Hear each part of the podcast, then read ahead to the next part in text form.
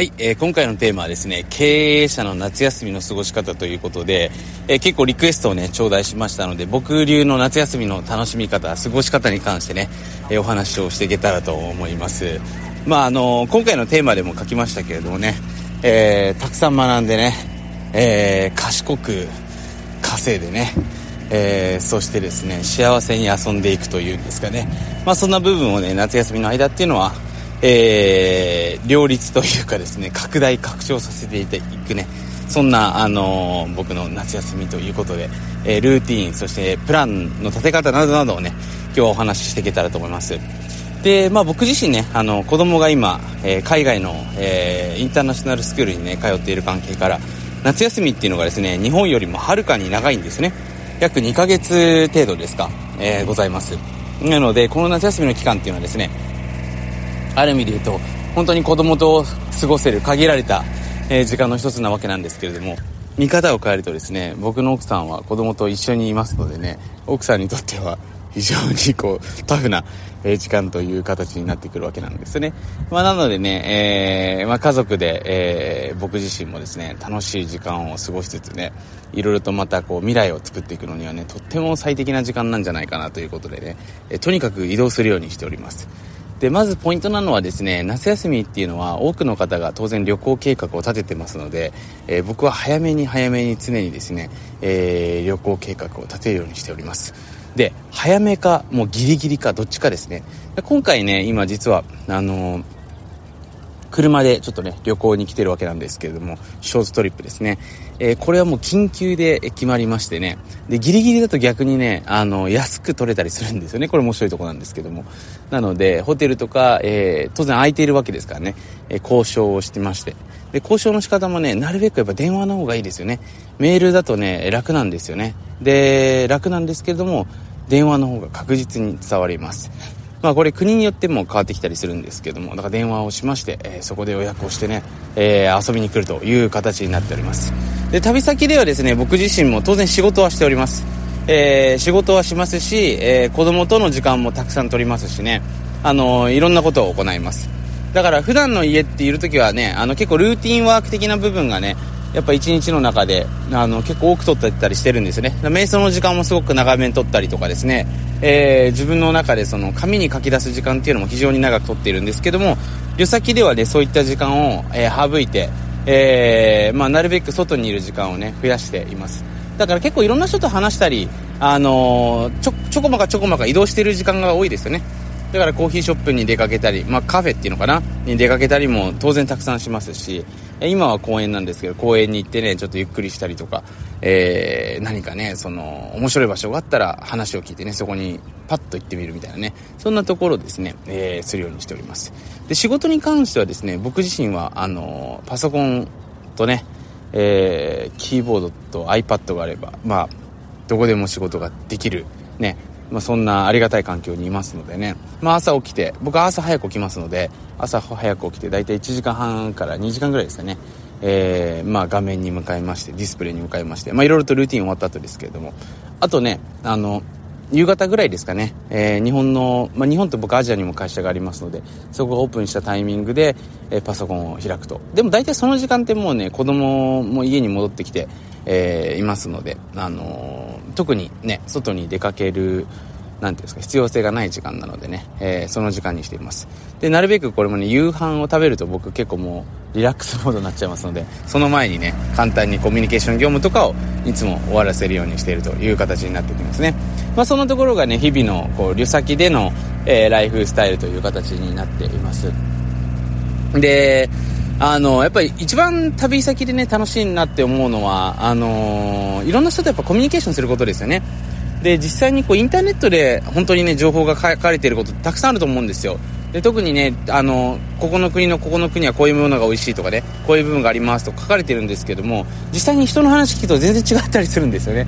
僕はですねファーマーズマーケットとかによく行くんですけれどもその人たちとはいろんな国の人たち見せたりとか現地でね商売してる人しか、あのー、そういったところに出さないのでそこの人たちの話をねこうお店のショッパーさんっていうのかな話を聞いてねあそうなんですかそうなんですかっていう形でねいろいろと見識を広げてみ、えー、たりしております。まあそんなねコミュニケーションをやっぱ通してその街を理解したりねそこのその歴史っていうんですかねあこんな流れでこの街とかってこうなってきたんだなっていうのをね学ぶのがすごく、えー、楽しい時間でね。でそういった部分ってやっぱり子供もほらあのー、すごく影響しますのでだから僕もね子供と一緒に行ってねすごいなって思うのは子供がねスタチューって銅像って分かりますかね？見た時にこれはいついた人なのっていう風に聞いてくるんですね。で昔だよって言ってね 昔っていつって形でそこからやっぱり想像力を膨らましてじゃあこれからもしかしたらまた別のスタチューができるかもしれないし君がスタチューになるかもしれないしっていうそのねまた時間軸をこう伸ばしていくことによってね子供の、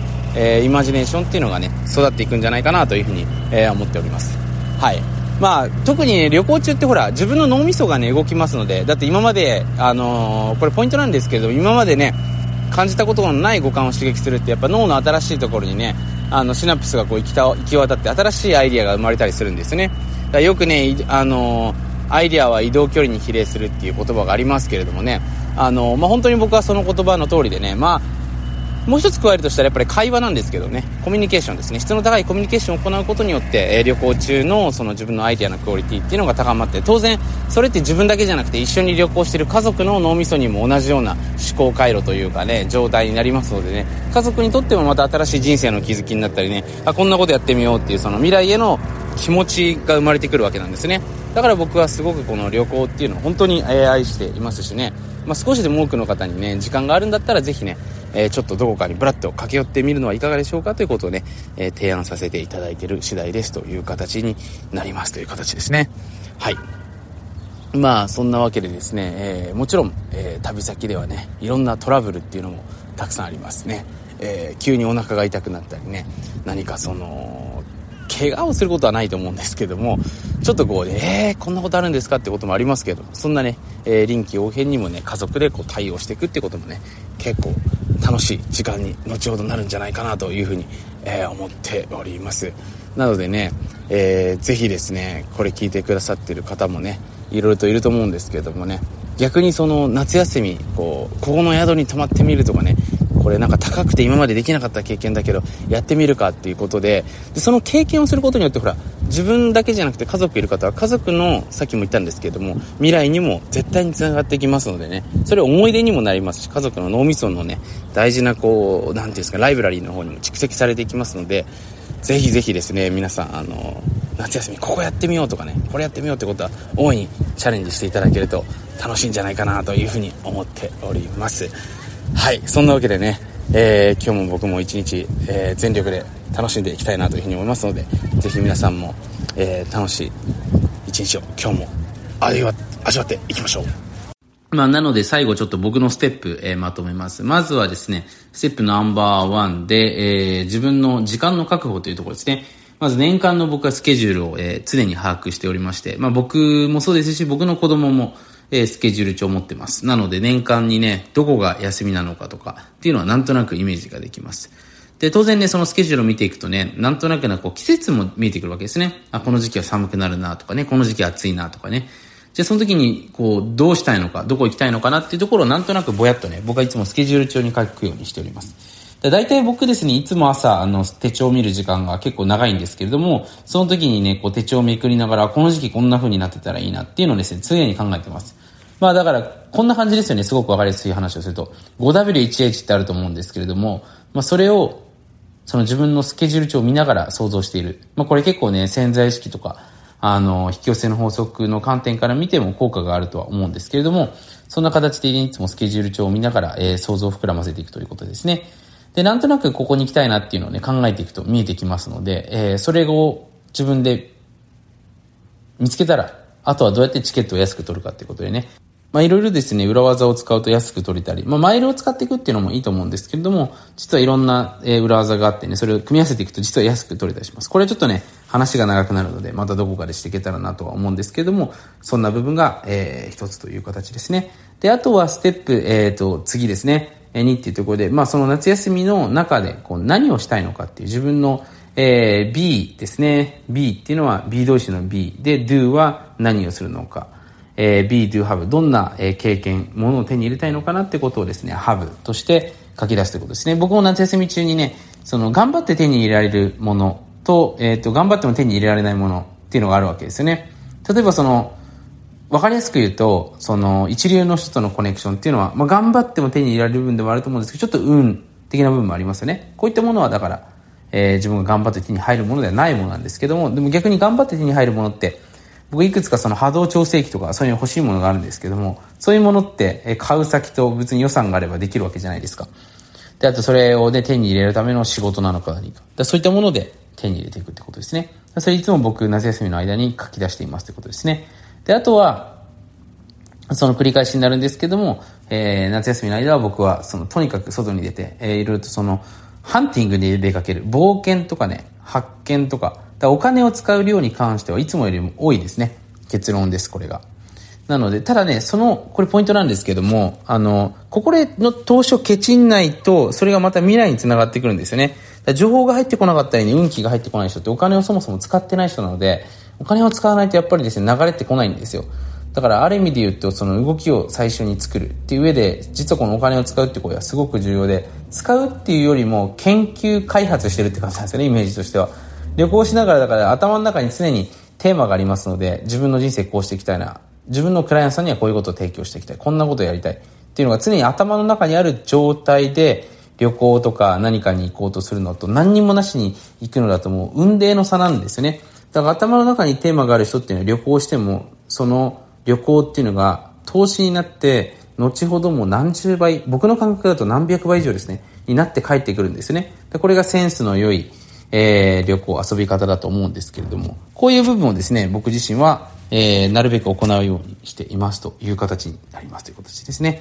はい。で、あとはですね、えー、ひたすら楽しむということになりますのでね、えー、それを楽しんで、えー、やっていくという形になります。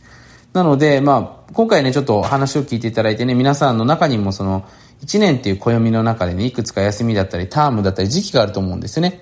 まあ、それぞれに対しての、まあ、あの、時間の楽しい過ごし方だったりとかね、活用の仕方ってあると思うので、まあ、せっかくそういった期間があると思うので、うまく有効活用していただけると、人生きっと楽しくなるんじゃないかなというふうに思いますので、ぜひ試してみてはいかがでしょうかということですね。はい。そんなわけでね、今回の番組はここで終わりますけれども、ぜひね、この番組、えー、面白いなと思っていただいた方はね、フォローしていただくか、えー、また、もしくはね、何か、あのー、アップデート欲しい方は僕の公式の無料メールマガジンの方でね、随時、えー、いろいろと情報とかも発信しておりますので、チェックしていただけたらなというふうに思っております。そのわけで今回も最後まで聞いてくださってありがとうございました。ぜひ今日も皆さん、最高の一日を